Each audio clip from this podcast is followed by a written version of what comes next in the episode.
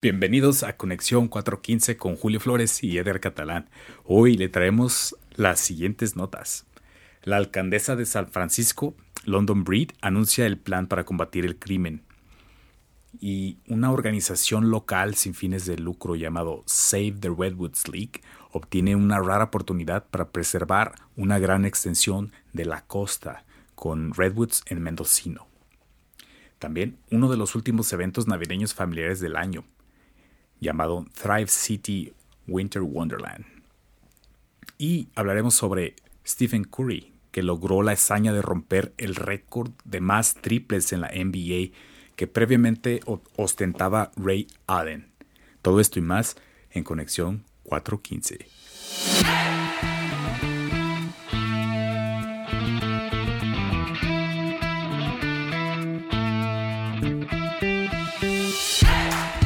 Palabras de la alcaldesa de San Francisco, eh, nuestra ciudad es una ciudad compasiva, pero nuestra compasión no puede confundirse con debilidad o indiferencia. Entonces, están haciendo un nuevo plan para combatir el crimen. ¿Qué te parece esto, Julio? Vamos a...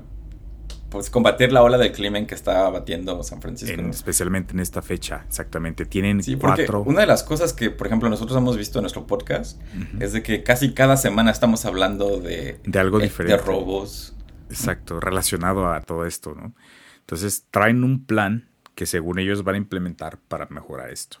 Entonces, eh, les vamos a explicar. El primer paso del que quieren eh, Es un plan de cuatro pasos. Es un plan de cuatro pasos, sí. El primero es que ejecutar un plan de intervención de emergencia en los barrios como Tenderloin, que es uno de los barrios más conflictivos.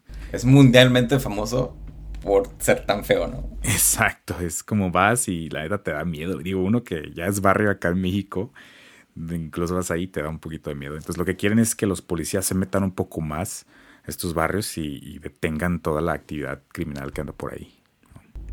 Ok, ok, ok, good, good. El segundo paso es que quieren asegurar los fondos policiales de emergencia para que para garantizar que tengamos los recursos para combatir los problemas de seguridad durante los siguientes meses. O sea, prácticamente eh, se oye como que les quiere aumentar el sueldo a los policías, o eso es lo que entendí. Funding the police, ¿no? Fund the police. Ajá. Fund the police. Al rato, este, Blue Light Matters, ¿no? ¿Cuál es el movimiento? Todos, ¿no? todos, todos los que nos han roto las ventanas es de Fund the Police. Exacto, cambiando de ideología San Francisco, ¿no? pues vamos a ver qué se pasa. Esa es la, número dos.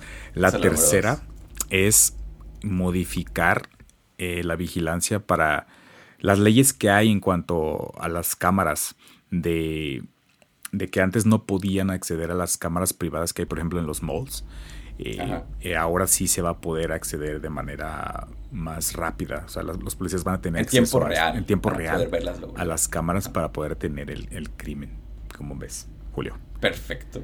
Me comentabas que al parecer esto ya existía antes, ¿no? O sea, que es algo, una ley que regresa. Las, los policías podían accesar a las cámaras de seguridad privadas y, verlas antes. Pero en 2019 hubo un cambio de ley y les prohibieron hacerlo porque al parecer estaban abusando de su poder.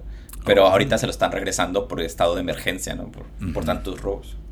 Pues ojalá que hagan buen uso de, esta nueva modalidad.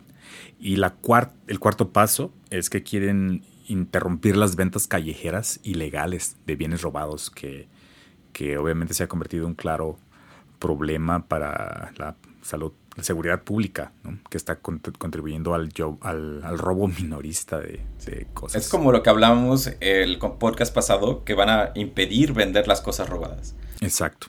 Por lo menos en las calles, ¿no? que es donde tal vez puedan, que ya que no, no creo que tengan jurisdicción en línea para hacer todo esto, eh, en las calles ha de ser un poco más sencillo para ellos. Entonces, esperemos que les funcione el plan de estos cuatro pasos. Veamos. Suerte, London Prince. Estamos contigo. Exacto.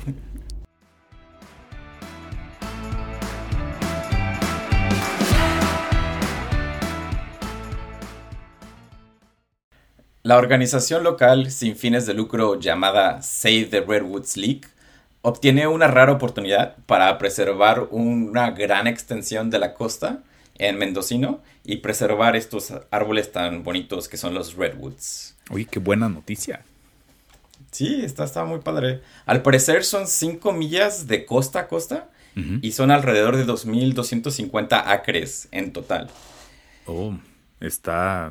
Es, es, muy buena extensión, ¿no? Digo, ¿qué tan grande será? ¿Será más grande que Red, que Mirwoods? Sí, ah. siento que es un poco más grande que Mirwoods. esta, esta tierra le pertenecía a una compañía que se dedicaba a la tela de árboles y a la madera. Y la tenía, ya han sido dueños de esta parte de tierra por 150 años, así, muchísimo tiempo. Mm. Y la compañía ya no se quiere dedicar a eso, ya están bajando las ventas de la madera y pues estaba como tratando de deshacerse también de esta tierra, ¿no? Y se la vendió y lograron llegar a un acuerdo con Save the Redwoods por la cantidad de 43 millones de dólares. Oye, ¿y ya tienen el dinero o van a hacer como algún tipo de fundraising? No, actualmente tienen 10 millones ya disponibles y les hacen falta pues un poco más de 30 millones, ¿no? Wow. Y si están haciendo fundraising, tienen una página de internet, si tú quieres donar y ser parte de salvar estos redwoods, puedes ir, a la página de Save the Redwoods, y la pueden googlear si quieren y donar dinero. Pero yo personalmente pienso que hay suficientes millonarios en California, filántropos que les va a gustar ser el héroe y salvar estas partes. Ojalá. Porque, sí, esta área es muy bonita. Está como al norte de San Francisco, como a 30 millas. Está por allá, por cerca de, de Mendocino. Y es muy, muy bonita. Valería mucho la pena que la gente que pudiente ahora se quiera hacer el héroe y asegurarse que esa tierra pues nunca vuelva a ser servida para la tala de árboles. O está genial, ¿no? Y, estas son, parece que son secoyas, que son como el, estilo de árbol que es como más grueso, ¿no? O sea, es un poquito diferente de los, de los redwoods, creo. Pero está bien, o sea, imagínate, perfecto. es lo que comentábamos hace rato de que a lo mejor estaría bien que enfocaran tecnologías nuevas como lo de los NFTs para que la gente pudiera hacer crowdfunding para este tipo de proyectos tan interesantes, ¿no? Ajá, para que tuvieran como el sello de yo ayudé a salvar. Yo contribuí, eh, este exactamente. este, yo contribuí, ajá.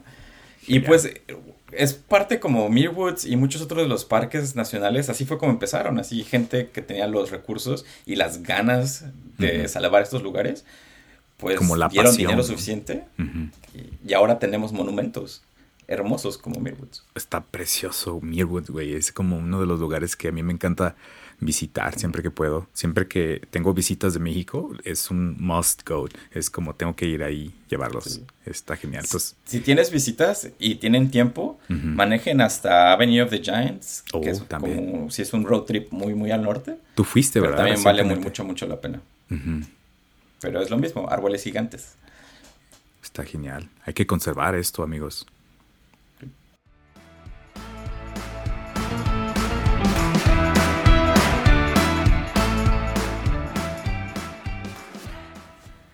Uno de los últimos eventos navideños de este año a los que puedes llevar a la familia se llama Thrive City Winter Wonderland.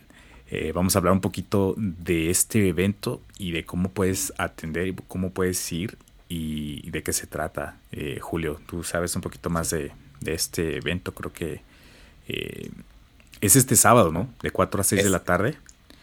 Y Está es justo enfrente del Chase Center, donde juegan los Warriors. En San Francisco, en el, ah, cerca del, Chase Center. Y me decías que hay una actividad muy chida, ¿no? De que puedes ir a alimentar renos. Ajá, para, para gente que tiene hijos y quiere un evento gratis, puede llevarlos y tiene la oportunidad de alimentar renos, que es como ir casi ir al zoológico, ¿no?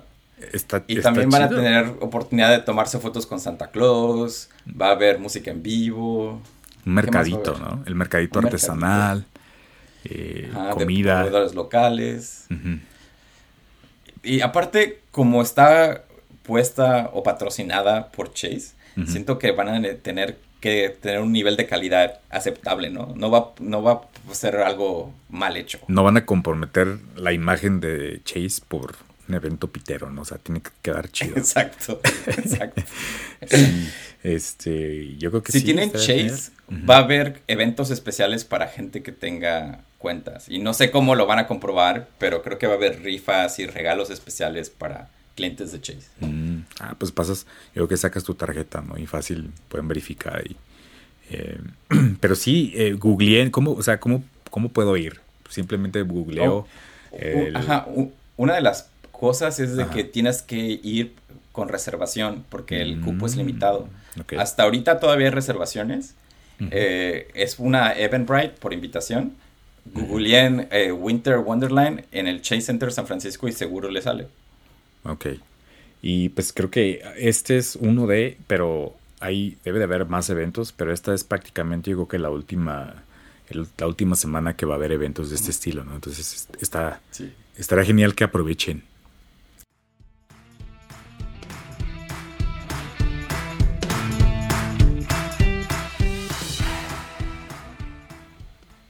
Y ayer fue un día muy especial en la NBA porque Stephen Curry de los Warriors de San Francisco logró la hazaña de romper el récord de más triples en la NBA que previamente ostentaba Ray Allen.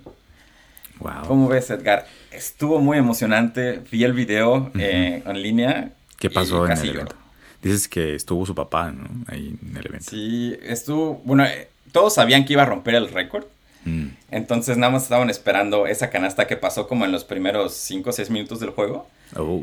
Y pues en el momento que lo rompe toda la arena que estaban jugando en Nueva York contra los Knicks, me parece. Sí. Pues se rompe así el ruido y celebración.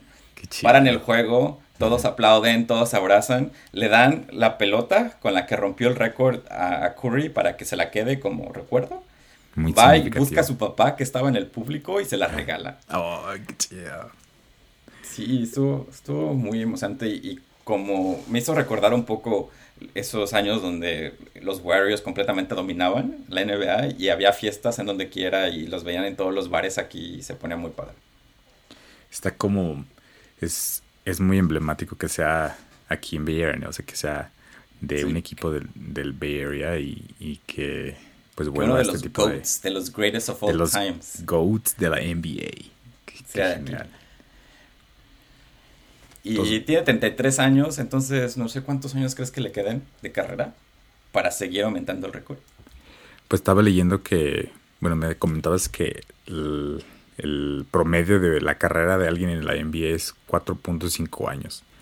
Y, dato perturbador. Dato perturbador. Es muy corto, güey, o sea, tú manches. Y bueno, basado en esto, él ya pasó por mucho esa, ese promedio que él tiene desde el 2009 jugando con los State Warriors. Entonces ya, ya tiene sus añitos. Eh, Yo creo que ya le quedan pocos, pero pues ya pues, logró. El, el, jugador que tiene más puntos en toda la NBA, eh, su récord es de 38 mil puntos, pero su tuvo 20 años de carrera. Entonces esperemos que Curry tenga, llegue a los 20 años de carrera. Tal vez. Tal vez. Si todo va bien. Pues es muy joven, ¿no? Es joven, tiene 33 años ahorita. Pero si quieres escuchar otro dato perturbador. A ver. El que tiene el récord de más puntos en toda la carrera de la NBA se llama Karim Abdul-Jabbar. Y el dato perturbador es de que él solo anotó una sola canasta de tres puntos en sus 20 años de carrera. O sea, todos los puntos los hizo con puros dobles con puros dobles. Y, y de pura canastas de dos puntos. De pura suerte, una de ellas fue de tres puntos. Solo una de tres puntos. ok. O sea que él se enfocó, él a lo que iba, a las, a las de dos. Él no se arriesgaba. Cuando haces algo bien, lo haces bien. Enfócate. Enfócate en eso. ok. Ahí está el resultado. Bueno, pero mucha suerte, Steve. Que sigas ganando y haciendo, rompiendo récords. Haciendo historia. Haciendo historia.